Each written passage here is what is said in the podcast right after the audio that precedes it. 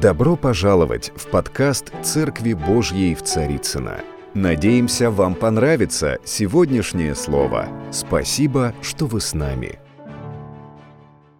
Есть не только физический мир, в котором мы с вами живем, просыпаемся утром, будем друг друга, встаем по будильнику, что опять школа, опять на работу и так далее. На самом деле есть еще другой духовный мир, которого мы не видим, но он не менее реален. И э, этот мир, он влияет на нашу жизнь, хотим мы этого или нет. И э, на самом деле очень важно понимать ряд э, вещей, что этот мир, вот, например, ну, если, скажем так, возьмем физический мир. Допустим, вот мой телефон. Не, не такой дорогой, но тем не менее, если я его брошу вниз, то я знаю, что он упадет на этот бетонный пол. Спасибо, Анна, ты готова всегда пойти на помощь. Но если ты не сможешь его поймать, он упадет на бетонный пол, разобьется, и мне придется искать и покупать себе новый телефон. Да? Есть закон притяжения, там яблоко упало Ньютона на голову, сидя под деревом, так сказать, и вдруг он понял, надо же, вещи падают. И из этого он извлек э, свои разные законы, не только он, и наблюдая за этим миром, мы видим, что множество законов есть, э, мы знаем их подсознательно или сознательно знаем, что, например, если мы выйдем сейчас на улицу, а, перепутав э, зиму с летом, там, в одной футболке погуляем сейчас по этой прекрасной зимней погоде, мы знаем, что, э, скорее всего, мы переохладимся, мы простудимся и заболеем. Поэтому нам Господь дал мудрость и голову, чтобы мы понимали, что, в принципе, зимой-то надо ходить э, хотя бы в пальто или в пуховике, а не в футболке, правда, по улице? То есть мы знаем какие-то принципы, вот, работающие в, на, в этом физическом мире. Но я хочу сказать, друзья, на самом деле э, в мире духовном, э, в том самом, который мы не видим, есть тоже некие законы, э, которые тоже действуют. И если мы знаем, как эти законы действуют, они начинают работать в нашей жизни. И сегодня свою проповедь я назвал «Сверхъестественное царство Бога». Так, Итак, сверхъестественное – это понятно, это как раз о том самом мире. И э, я хочу сегодня говорить о некоторых законах, благодаря которым мы, верующие люди, можем видеть проявление того, что Бог на самом деле творит чудеса. Вы верите, что Бог творит чудеса? Есть те, кто верят, да? О, аллилуйя, я в церкви, что ли, сегодня? Да, здесь люди верующие собрались, оказывается. Я знаю, что Бог на самом деле творит чудеса, потому что я это видел сам в своей жизни. Наверное, вы тоже многие этому свидетели. А, я понимаю, что этот мир, в котором мы живем, он нуждается в Боге. Он нуждается не только в Боге, которого может верить, он нуждается в Боге, который э, будет действительно в его жизни. Он будет что-то менять в его жизни, как Иисус, который ходил по этой земле, и он не просто учил и проповедовал, он отвечал на нужды, на болезни, на переживания людей, которые были вокруг него. И он отвечал не просто словом, он отвечал силой Божьей. И вот в этой силе каждый из нас нуждается, если мы хотим пребывать в Божьем Царстве. Потому что именно проявление Бога вот таким образом очевидно для людей, живущих в этом мире, что люди, они на самом деле нуждаются в Боге. Они этого не знают. Они, может быть, думают, что они знают Бога или знают о Боге. Но этим дело не ограничивается. Недостаточно просто что-то знать о Боге, больше или меньше. Важно иметь личные отношения с Ним. Важно просто чувствовать, что Бог действительно отвечает на твои молитвы. Я не так давно э, был в одной стране за рубежом, и знаете, ну может быть, может быть, в другом государстве где-то какие-то вещи бросаются в глаза. Я был в Германии и какое-то время смог посмотреть и соприкоснуться с разными людьми. И я понял одно. Вот, как говорится, я вам не скажу за всю Одессу, но мое впечатление о Западе, о европейских странах таково, что сейчас люди там знают многие о Боге. Но они на самом деле даже ходят, может быть, в церковь, даже посещают храмы, но они не знают Бога. Они не соприкасаются с его силой. Когда ты с ними общаешься, а вы знаете, это было как раз э, перед Рождеством, и э, каждую неделю мы выходили, каждую субботу мы выходили на благовестие, потому что Рождество – это хороший повод э, поговорить с людьми о Боге, рассказать о том, что Христос родился, и пригласить их, конечно же, на праздник Рождества. И вот я помню, мы каждую субботу выходили, вставали перед так называемыми русскими магазинами, чтобы, ну, я там мог только на русском пока говорить. И э, как раз церковь, в которой я был, тоже в основном состояла из русскоязычных людей. И я вот э, помню, мы общались, задавали вопросы, там у нас был такой небольшой опрос, и в конце, и в процессе, э, вернее, этого опроса мы узнавали, что такое Рождество, спрашивали, и э, как это произошло, знаете, не знаете. И самый главный вопрос, на котором все зависали, вот они все отвечали, отвечали, в конце был самый главный вопрос, который просто в ступор вводил людей. А что Рождество значит лично для вас? Смысле? Как? Эм, ну и после некоторой паузы начиналась такая идти, а, вариант, а ну как, э, семьей собраться вместе, посидеть, э, для кого-то это, а, может быть, живущих в разных частях страны, там, единственный повод, может быть, встретиться, и вот они съезжаются всеми семьями на Рождество, там, бывает по 100 человек, бывает по 150 человек, там, родственников собирается. Ну, это вот время хорошо отдохнуть и с друзьями, с родными встретить, провести это время. Все. Это был ответ 90% тех людей, с кем мы общались от субботы к субботе. Я понимаю, когда я там был, что люди, они нуждаются в Боге, но нуждаются в живом Боге, который будет действительно что-то менять в их жизни, которого они будут переживать, которого они буквально будут осязать. Дмитрий, ты меня осязаешь сейчас? Конечно. Конечно. То есть я реальность, это реальность, я не сон, да? Я проповедую в Царицыно, да? То есть это реальность. Ну хорошо, друзья, на самом деле Э, не важно, где мы находимся, наша страна, люди, живущие вокруг нас, они точно так же нуждаются во Христе. Потому что вы знаете, может быть, эту классическую такую притчу, вопрос, когда спрашивают человека, ты христианин? Он говорит, нет, я православный. И как бы это ни было смешно, но очень часто люди, живущие, называющие себя христианами, они даже Христа не знают, не знают его характера, не знают, что он делал, как он жил и что он сейчас может делать. Друзья, это большая, большая нужда в сердце Бога. Я верю, что мы, как церковь в современном мире, в нашем городе, где бы мы ни были, мы призваны нести людям сверхъестественное царство Бога. Бога реального, которого они на самом деле увидят, осизнут. Вот как эта женщина, самарянка, которую, может быть, вы помните притчу, когда э, иудей, э, самарянка сидела у колодца, и Иисус подошел к ней и такой начал э, разговор издалека. А не дашь ли ты мне напиться? Да? И вот когда разговор уже пошел, и э, вдруг он сказал ей такие вещи, пророческие вещи, которые она не знала, о ее семье, о том, что у нее было столько мужей, она его впервые видит, и он вообще иудея. Как он мог это все узнать? Никак, Бог ему открыл. Это, это для нее, для женщины, которая вначале так, как ты со мной разговариваешь? Зачем ты со мной разговариваешь? Ты же иудей, я самарянка, что тебе от меня надо? Воды? Непонятно, как ты вообще мог меня об этом спросить? Но когда он сказал ей какие-то вещи, которые коснулись ее сердца, которые он знать не мог, а Бог открыл ему, все, она стала той женщиной, которая сказала, ты что, пророк, давай. И, и дальше у них пошел разговор, и потом эта женщина пошла и всему селению рассказала, а я разговаривала с тем-то, вот не пророк ли он, пойдемте посмотрим. И это то, в чем нуждается этот мир, в чем мы нуждаемся, я лично нуждаюсь, потому что я не хочу, я, я думаю, что каждый из нас, он таков, не хочет просто прожить на этой земле, просто веря в Бога. Я хочу знать Бога, я хочу переживать Бога, я хочу видеть Бога и Его реально каждодневное присутствие в моей жизни. Аминь. Вы хотите? Если вы хотите, друзья, то сегодня мы поговорим о нескольких принципах, которые, я понимаю, являются такими духовными законами. И если мы будем этим законам с постоянством следовать, то это принесет результат. Давайте мы откроем, э, ну давайте откроем, наверное, Иоанна 4 глава. Это место, которое мне очень сильно нравится, и я часто на него ссылаюсь. Ну, во-первых, потому что там речь идет о поклонении, конечно же. Потому что я, как э, один из служителей поклонения, очень люблю это место. Это прям наш девиз, грубо говоря. 24 стих. «Бог есть Дух, и поклоняющиеся Ему должны поклоняться в Духе и истине». Смотрите, казалось бы, очевидно известна для нас вещь. Бог есть Дух – но, знаете, я хочу с вами немножко поразмышлять вместе и увидеть здесь нечто больше, чем просто какое-то богословское понятие. Что такое дух? Дух – это дыхание. Дыхание – это нечто невидимое, но осязаемое, правда? Вы когда-нибудь осязали чье-нибудь дыхание? По-разному бывало, да? И в зависимости от дыхания ты хочешь быть ближе или дальше от этого дыхания. съешь орбит, скушай там, не знаю, что еще, да.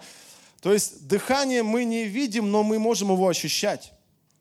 И другими словами, я бы еще мог сказать, знаете, э, когда мы говорим, что Бог есть Дух, мы можем еще сказать, что речь идет о некой э, духовной атмосфере. Что э, вот дух, воздух, атмосфера это, – это все родственные понятия. Мы живем в мире, на Земле, на планете Земля, которая окружена атмосферой. И если бы не эта атмосфера, то э, мы бы, друзья, с вами здесь уже не жили. Потому что атмосфера – это то, что нас оберегает, сохраняет от палящего солнца. Солнце – это хорошо, но если бы не было э, озонового слоя, то все бы мы сгорели уже. Атмосфера, она дает нам не только защиту, она является источником жизни для, нас, потому что мы с вами дышим кислородом, который находится в этой атмосфере. Да? Мы с вами сейчас в биологию немножко погрузимся. Да? Итак, вспоминаем школьные знания. Интересно, вообще отдельная тема, наверное, как формируется атмосфера, что она является переработкой э, того углекислого газа, который мы выделяем. Деревья его поглощают и выделяют кислород. Ну, давайте, ладно, не будем погружаться туда. Но знаете, что я хочу сказать? Я хочу сказать, что не только у Земли есть атмосфера, у разных других планет есть атмосфера. Но вопрос, пригодна ли эта атмосфера к жизни? Мы с вами, друзья, тоже являемся источниками атмосферы. Мы с вами создаем климат вокруг нас, вот это вот, вот невидимую, так сказать, а, но осязаемое что-то, что люди, с которыми мы встречаемся, они чувствуют. Хотим мы этого, не хотим, но спустя через, там, не знаю, у каждого по-разному свой срок, минута, пять минут, человек уже примерно понимает, а хочу я иметь с ним дело или нет. Вот мы видели эм, свидетельство Аллы Гербер – руководителя фонда «Холокост», которая сказала, что вот я чувствую прямо не вот такие вот искренние, располагающие к себе, такие вот открытые. Да, что это? Это проявление атмосферы жизни, которая привлекает людей. Потому что иначе бы она сказала, я сегодня еле как сдержалась, еле терпела, хотела уйти, но просто долг меня заставил остаться. Интересное было бы интервью, да? Наверное, бы его не показали нам, да? На самом деле атмосфера – это то, что призвано созидать. И знаете, в чем важность правильных пропорций вот в, этой, в этом понимании?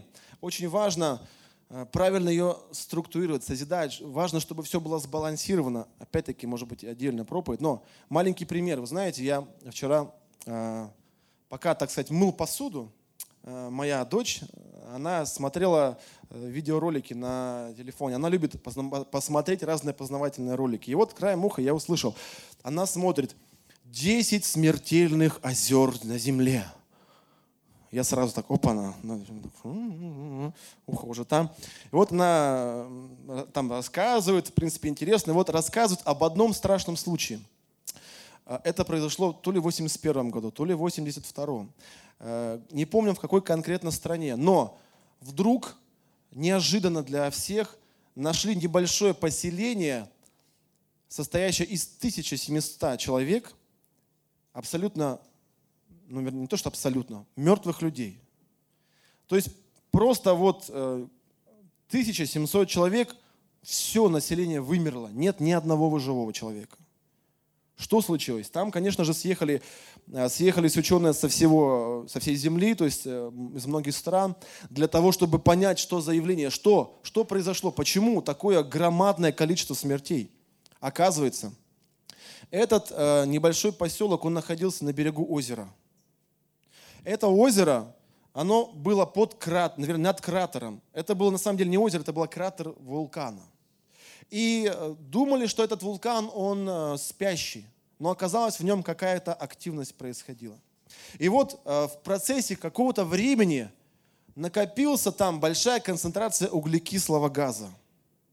И этот углекислый газ в какой-то момент, они жили там, не знаю, десятки лет там жили на этом э, месте, но вдруг этот газ через озеро вышел, а поселок стал прямо на озере. И люди просто задохнулись, они умерли. Потому что такая была концентрация. Вы знаете, как человек вначале умирает в пожаре? То есть он не сгорает постепенно, постепенно. Он задыхается вначале, то есть и все. Его система отключается, углекислого газа, он надышался, и он умер. И вот эти люди скончались именно такой смертью, по сути, от удушья. Почему? Потому что концентрация вот этого углекислого газа была велика. Вопрос для каждого из нас. Какая концентрация в нашей атмосфере? Чего? Смертоносных газов или божественного кислорода? Потому что Иисус пришел, Он сказал, я пришел, чтобы дать жизнь. И жизнь с избытком. Поэтому, если ты чувствуешь, что твоя жизнь, она где-то приносит негатив тем людям, которые тебя окружают, э, неважно, какие они, мы иногда думаем, ну вот это он плохой, если он изменится, я стану хорошим. Как-то не работает так, знаете. Иисус говорит, что из вашего чрева потекут реки воды живой. И каждый человек, он искушается своей похотью и так далее и тому подобное. Он всегда говорит, что за твою жизнь, за то, что происходит с тобой и вокруг тебя, ты несешь ответственность. Скажи, пожалуйста, соседу, ты несешь ответственность за свою жизнь и за жизнь окружающих. Ты несешь ответственность за то, что ты им даешь, жизнь или смерть. Потому что Писание говорит, что в нас живет две природы, духовная и плотская. И плотская природа – это суть смерть. Мы читаем, помышления духовные есть жизнь, а помышления плотские – это смерть. Это Писание так говорит. Поэтому что ты несешь, какую атмосферу вокруг себя ты созидаешь? Просто проанализируй. Если есть проблемы в этом, друзья, у Бога есть ответ на все наши проблемы. Слава Богу. И вы знаете, я хочу э, первую грань затронуть, э, что же нам помогает созидать правильную духовную атмосферу жизни в нас. Э, первое – вот здесь, в принципе, об этом уже начало э, Иоанн говорит, но давайте мы откроем другое место, это Исаия, 6 глава. Иисус молился и говорил, Господи, да придет царство Твое. Мы знаем эту молитву, да, очень наш, которую мы все знаем. Да будет царство Твое на земле, как и на небе. Он желает, чтобы мы это царство созидали. Вот мы, конкретно здесь присутствующие, Он не посылает ангелов, он не посылает каких-то э, пророков, таких, знаете, э, с небес сошедших. Он берет нас, простых людей, тебя и меня, Петя, Вася, Евгений. Э, тут много Евгениев вообще. О, двое Евгениев в одном месте. И так далее. Самых обычных людей, но он берет и желает через нас нести свое царство. Как? Исаия, первая глава. В год смерти, а, 6 глава, простите, первый стих. В год смерти царя Озии видел я Господа, сидящего на престоле высоком и превознесенном, и края рисово наполняли весь храм. Вокруг него стояли серафимы, а у каждого из них по шести крыл. Двумя закрывал каждое лицо свое, двумя закрывал ноги свои и двумя летал. И взывали они друг к другу и говорили, «Свят, свят Господь Саваоф, и вся земля полна славы Господней» ну, слава Его. И поколебались верхи врат от глаза восклицающих, и дом наполнился курениями. Итак, друзья, вот здесь пророк увидел видение, в котором ему было явлено царство Бога. И он увидел, что Господь, как царь, восседает на престоле. И что там идет? На Откровении мы читаем, там идет постоянное поклонение. Поклонению Богу – это э, залог Божьего присутствия и Божьего действия. Друзья, когда э, Бог приходит, тогда невозможно Ему не поклониться. Э, если мы читаем Ветхий Завет, мы видим, как Соломон построил храм, и когда его освящали, пришло Божье присутствие, но такое сильное, что физически люди не могли стоять. Священники, они просто упали от такой концентрации Духа Божьего. Но вы знаете, работает обратный закон – когда мы начинаем поклоняться Богу, Бог приходит. Задумайтесь, это, этот инструмент просто Бог дал нам. Он сказал, я пребываю в славословии народа. Если мы поклоняемся Богу, тогда Он начинает пребывать здесь. А если Он пребывает здесь, начинает проявляться Его сверхъестественная сила. Аминь. И, друзья, когда мы говорим о поклонении, речь не идет о только песнопении – Поклонение – это прежде всего состояние твоего сердца, твоего духа. Ты смиряешься. Неважно, есть у тебя э, способности музыкальные или нет. Хорошо поешь ты, плохо или нет. Играешь, не играешь, неважно. Важно, каково твое сердце. Моему э, младшенькому Роберту э, год и семь месяцев. И вы знаете, с недавнего времени он начал петь. Ну, наверное, есть кого петь. Ну вот он начал петь, и знаете, как это происходит? Ему включаешь мультики такие музыкальные, детские, и он начинает там подпевать что-то там. И он как подпевает? Он же не поет там, он мычит.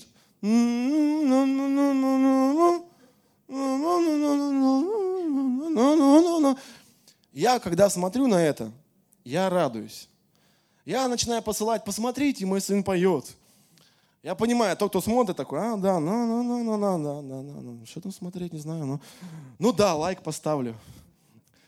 На самом деле я понимаю, что, ну, может быть, не всем это интересно. Не все скажут, что как классно поет. Но я, как отец, смотрю, но я радуюсь. Он поет, он, он начинает говорить. Он, он, я радуюсь тому, что вот это есть. И знаете, Бог, Он на нас смотрит точно так же. Он не смотрит, так, ты сейчас вытянул ноту си или нет. Лажа, нет, не приму твою молитву. Нет, нет, нет, давай, иди еще, подучись, музыкальное образование поучи, потом будешь поклоняться Господу. Нет, Бог смотрит на твое сердце, поэтому, друзья мои, я хочу сказать э, феноменальную новость для вас. Мычите для Господа. Да простят меня все присутствующие поклонения. Мы даже можем мычать для Него, и тоже Ему нравится. Это будет хэштег этой проповеди. Мычите для Господа, да? Э, на самом деле, самое главное, чтобы наше сердце на всяком месте и с любым настроем было готово. Я вот э, езжу э, в церковь и приезжаю, когда сюда, утром я выезжаю в 8.30, допустим, сажусь на метро. Это станция метро Выхина. Кто ездил с Выхина? Утром. О, все. Я, я очень часто не сажусь, меня заносят, да, то есть когда ты стоишь и такой, и сзади такой, я не понимаю, ну, но это, это Москва, детка, да? И вот тут тебя, и я так стою, то есть вот мне занесли, э, потом я пытаюсь выйти на текстильщиках, пересесть на электричку, но в это время, пока я вот в эти 15 минут, я включаю наушники, я я стою там в каком-нибудь там изогнутом положении, там здесь чья-то голова, тут чья-то подмышка, то есть я стою, но я одеваю наушники, я включаю поклонение, знаете, удивительное дело, Бог приходит. То есть э, в таком моем каком-то загнутом состоянии, положении, я вдруг э, вхожу в Божье присутствие. Это удивительно, но это так. Бог в любых условиях, в любом настрое, в любом месте, Он готов ответить и прийти к тебе – только ты должен сказать, Господь, все, я поклоняюсь Тебе, отстраняюсь от всего, я поклоняюсь Тебе. И Бог начинает приходить, Он начинает действовать. Другой момент и место, которое я хочу прочесть, это 1 Коринфянам 6 глава.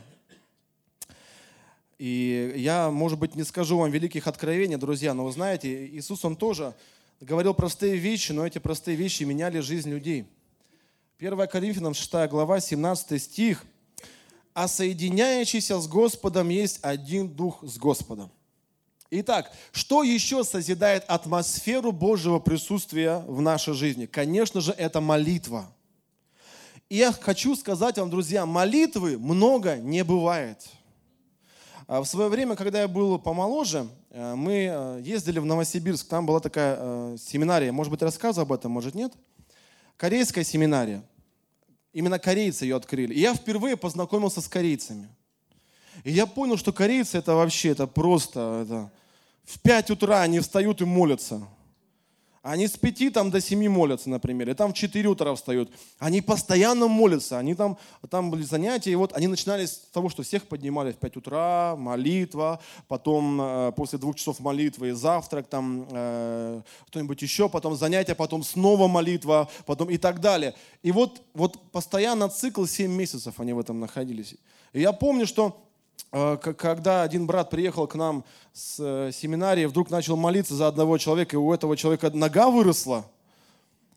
Э, он был такой хромой весь, и у него ну, сантиметров на 5, наверное, была, короче, нога, специальная а, а, обувь там с высоким каблуком. И вдруг, когда эта нога начала расти, друзья, ну каждый день у нас ноги растут, нет? Да. По миллиметру до 35-40 лет, да? А потом сокращаются. Но на самом деле это было чудо, да, но каким образом это от того, что человек находился в состоянии таком, он в духовном тонусе находился, поклонении молитвы, потому что за эти семь месяцев он так пропитался вот этим вот Божьим Духом, Что он молился, и чудеса происходили. Почему у нас так порой не хватает, нам мало чудес? Потому что мы мало в Боге пребываем, на самом деле. Потому что мы не так много времени уделяем тому, что, что действительно работает, что Бог сделал. Если ты будешь в моем присутствии, я буду больше в твоей жизни. И если ты будешь больше молиться, я буду больше твоей, своей силы являть через тебя. Аминь. Мы ведь понимаем эти вещи, но как, как много мы на самом деле действуем в этом. Когда мы говорим, что мы хотим, а, Господи, иметь сверхъестественные проявления Бога в нашей жизни, друзья, это не приходит само по себе. За это нужно платить цену. Цену твоих сил, цену твоего посвящения. Если ты будешь это делать, Бог будет являть свою сверхъестественную силу. Откройте, пожалуйста, Евреям 11 глава. И мы знаем это место, это, э, для нас, верующих, это вообще еще один девиз, да? Все мы должны знать это место наизусть. Вера же есть осуществление ожидаемого и уверенность в невидимом. Итак, Бог творит чудеса. Что для этого еще нужно? Нужна вера. Вера – это тот механизм, который запускает что-то. Вы знаете, что э, для нас то, что происходит, например, человек получил исцеление, мы называем это чудом, сверхъестественным. А для Бога это естественная вещь. Бог пребывает в другом измерении, где нет болезней. Для Него там эти гены переставить, э, в твоем ДНК что-нибудь изменить, еще что-то в твоем теле сделать, это совсем простые вещи. Потому что Он творец, Он все сотворил, Он знает все законы эти, Он действует. Но нам необходима вера, чтобы запускать какой-то процесс – и я прошлое воскресенье был в церкви, в одной из наших общин, армянская церковь. Я э, слышал свидетельство, там приехала сестра из Армении, она была со своей дочерью, маленькая дочь, мне кажется, и, по-моему, 6 лет она сказала. И вот эта дочь, она болела раком. У нее был рак. И она приехала, вернувшись в Германию, потому что с Армении они летали в Германию, потому что там начали лечение, они начали операцию, делали химиотерапию я, я не знаю, когда она все это рассказывала, конечно, без слез смотреть было невозможно. Эта девочка рядом с ней стояла, обняв ее за ногу, и когда она начала плакать, э, девочка в процессе разговора, это вообще просто... Я смотрю на нее и понимаю, как она все это перенесла и как она настрадалась. В 6 лет рак. И знаете, в конце концов, чем это кончилась история? Эта история кончилась божественным исцелением. Когда они начали делать операции, там были все эти э, метастазы, и они готовили ее, и они начали проводить химиотерапию, все, все эти процедуры болезненные, разрушающие организм, и все эти мучения а, развивались, боль. И вот когда она рассказывала, она молилась, эта женщина, с, э, в какой-то момент, она, конечно, как мать, она всегда молилась. Но в какой-то момент что-то произошло. Это была молитва с 5 утра до 9. Она молилась и молилась и молилась и молилась. А дочь в это время лежала в палате, спала. И вы знаете, когда была эта молитва, эта дочь вдруг увидела, что к ней пришел Иисус в палату. Он просто зашел, она поняла, что это Иисус. Он коснулся ее и исчез. И вы знаете, что произошло? Произошло исцеление. Потом врачи, когда они уже начали дальше проводить, ну, ее, ее брать, они, они это обнаружили. И она свидетельствовала и рассказывала об, об этой славе Божией. Но знаете почему? Как это происходит?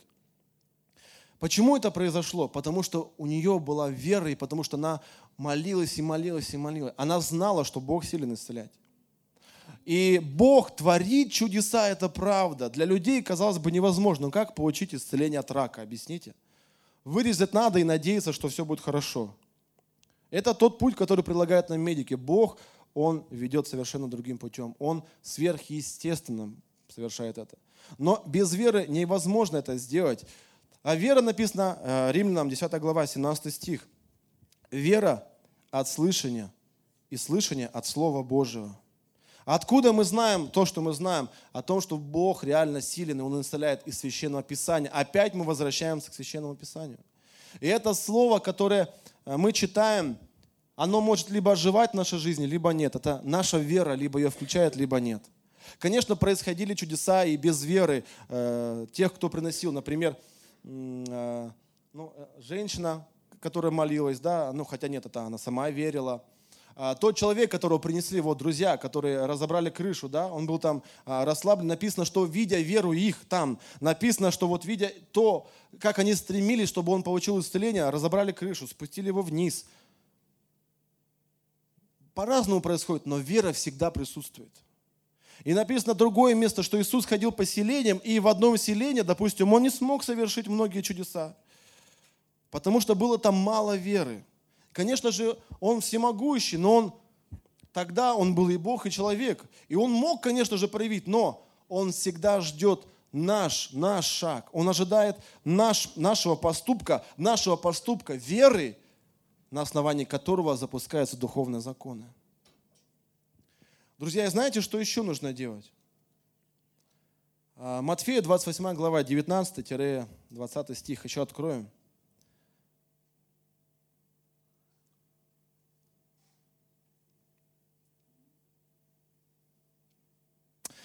Мы все знаем, я надеюсь, это место, где Иисус говорит, итак, 19 стих, «Идите, научите все народы, крестя их во имя Отца и Сына и Святого Духа, уча их соблюдать все, что я повелел вам, и вот я с вами во все дни до скончания века». Итак, здесь Иисус говорит, идите. Другими словами, Он говорит, делайте.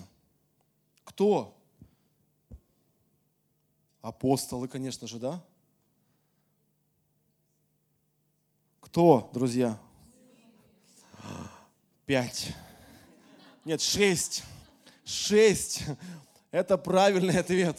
На самом деле каждый из нас – это тот, кому обращено это слово. Идите, научите. Другими словами, делайте. Мы не должны ожидать, когда, знаете, мы такие вот накачаемся верой, мы пять лет пробудем в церкви, и мы поймем, ну теперь я могу молиться за больных. Удивительное дело, но э, исцеление происходит даже тогда, когда люди совершенно только уверовавшие в Бога, они начинают молиться, и вдруг люди получают исцеление. У вас бывало такое?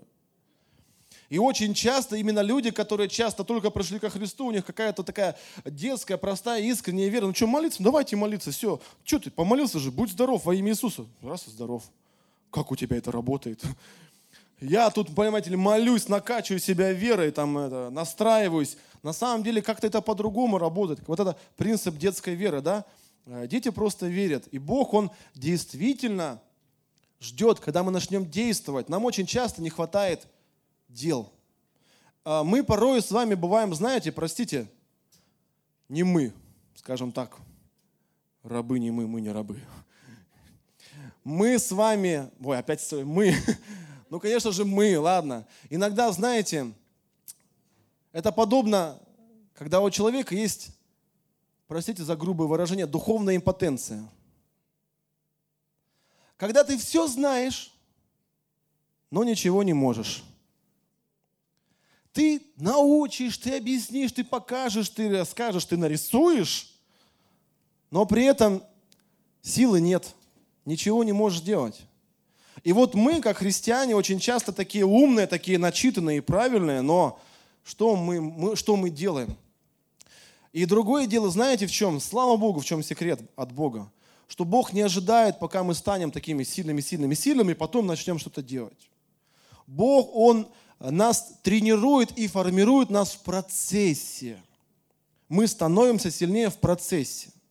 Вы знаете, э, кстати, что э, я тут был, когда в Армянской церкви, там тоже делился этим словом, и э, один из помазанников, который очень сильно действует в сверхъестественной проповеди и, служении, это Банихин. Кто знает о Банихине? Знает, уже, уже меньше нас знает о Банихине, да? Такой сильный служитель, который там чудеса э, поет «Аллилуйя, аллилуйя». И все исцеляются в это время. И оказывается, у него фамилия не Банихин, у него фамилия Банихян. Ну, я был в армянской церкви, там все банихяны. А когда я там проведу, я гриффинштян. Ну ладно, это маленькое отступление. Бенихин это, казалось бы, такой помазанник. Иногда мы думаем, ну вот, помазанники, они призваны совершать чудеса. Бенихина уже не видно, не слышно. Может быть, он там есть и служит, наверное, да? Но сейчас Бог, Он говорит, ты помазанник. Ты тот, кого я избрал. Я помазал тебя Духом Святым, но тебе надо действовать. Я когда был, э, еще одна маленькая иллюстрация за рубеже, и я заканчиваю. Я когда был э, в Германии сейчас еще проезжали, мы там мимо одного здания, и мне так маленькую экскурсию по городу делали. Я был в Нюрнберге. И проезжая мимо, они говорят, а, вот это училище, в котором я училась. Женщина мне говорит. Я, да, а как у вас учатся? Мне интересно, расскажите, как у вас учатся? Ну как, ну вот я поступила, там меня определили на работу, вот я два дня училась, три дня работала. В смысле? Подожди, подожди. Э, когда ты начала работать? Ну как, сразу вот, когда мы поступили, сразу на работу. Подожди, подожди, подожди. Тебя же должны были научить, объяснить, там, натренировать, потом отправлять на работу. Ну как? Ну, мне там два дня поучили и на работу. И так три года. Я подумал, как интересно. А, ну, я тоже студент, например, я учусь, до сих пор учусь, и вечный студент, как мне говорят некоторые. И вот, а, заканчивая университет, ты учишься, вот, может быть, вы согласитесь, ты пять лет учишься, и в год у тебя, например, там 8 месяцев теории и один месяц практики, так? В основном, бывает больше-меньше, но тем не менее, теории вот столько, практики вот столько. И в конце концов, после окончания учебного заведения, э, какая у нас проблема встает в стране? Трудоустроиться. Почему? Потому что знают, ну, студенты, что там, никакой практики, ничего не умеют, чему там их там учили, непонятно. Но надо еще посмотреть, где учился. Но может быть, вот если оттуда, то тогда, может быть, возьмем. И вот это вот история. А там уже совершенно, оказывается, в этом плане другая система работает. Э, люди, чаще всего, которые учатся и потом одновременно работают, они потом продолжают там же работать. Потому что они уже э, получают и теорию, и практику, причем практики больше, чем теории. И они реально становятся специалистами. Я не знаю, может быть, у нас тоже где-то это работает, ну, может быть, я этого не знаю. Но мне это очень цепануло и понравилось. И я просто понимаю, что в нашей церкви, вернее, в нашей духовной жизни нам как раз вот важен такой принцип. Теория важна, слово важно, но нужно дальше действовать по этому слову. И поэтому сейчас, завершая эту проповедь, я хочу призвать, друзья, если вы хотите, чтобы на самом деле Бог э, сверхъестественно двигался в вашей жизни, вы хотите, э, чтобы Божьи чудеса проявлялись, вы чувствуете и желаете, как э, Павел говорит, ревнуйте о дарах духовных, да, то есть вы хотите, чтобы Бог действовал в вас дарами духовными. Написано, что каждому уже дано. Вопрос, почему не работает иногда? Потому что не практикуем. И, может быть, как это проявляется? Это тоже, наверное, целая школа, да, посвященная этому. Есть в э, в Ветхом Завете были школы пророков, которые учились, и э, учились быть пророками. На самом деле, использовать Божий дар и двигаться сверхъестественным, тоже нужно учиться этому. Но, конечно, иногда пугает, что можно совершить ошибки. И, например, если мы читаем Писание, там говорится, что если пророчествуй, остальные размышляйте, да? И вникаете в то слово, которое звучит. Ну, например, если мы о даре пророчества говорим. То есть, конечно же, надо быть с этим осторожными, но надо действовать. И все, что мы делаем, проверять через Священное Писание, но действовать. А иногда мы вот на этом страхе, ну как бы что-нибудь не наговорить, ну как бы что-нибудь сказать не то. Вот. Э. Ну, конечно. И если ты станешь и скажешь, так говорит Господь, то Господь потом с тебя спросит, слушай, я это ему не говорил, да? Иногда бывает такое, но всякое слово проверяйте через Писание. И тогда это сохранит нас, это научит нас, это поможет нам двигаться в дарах. Но нам нужно действовать. Аминь. Дорогие друзья, спасибо, что были с нами. И до встречи на следующей неделе на подкасте «Церкви Божьей в Царицына.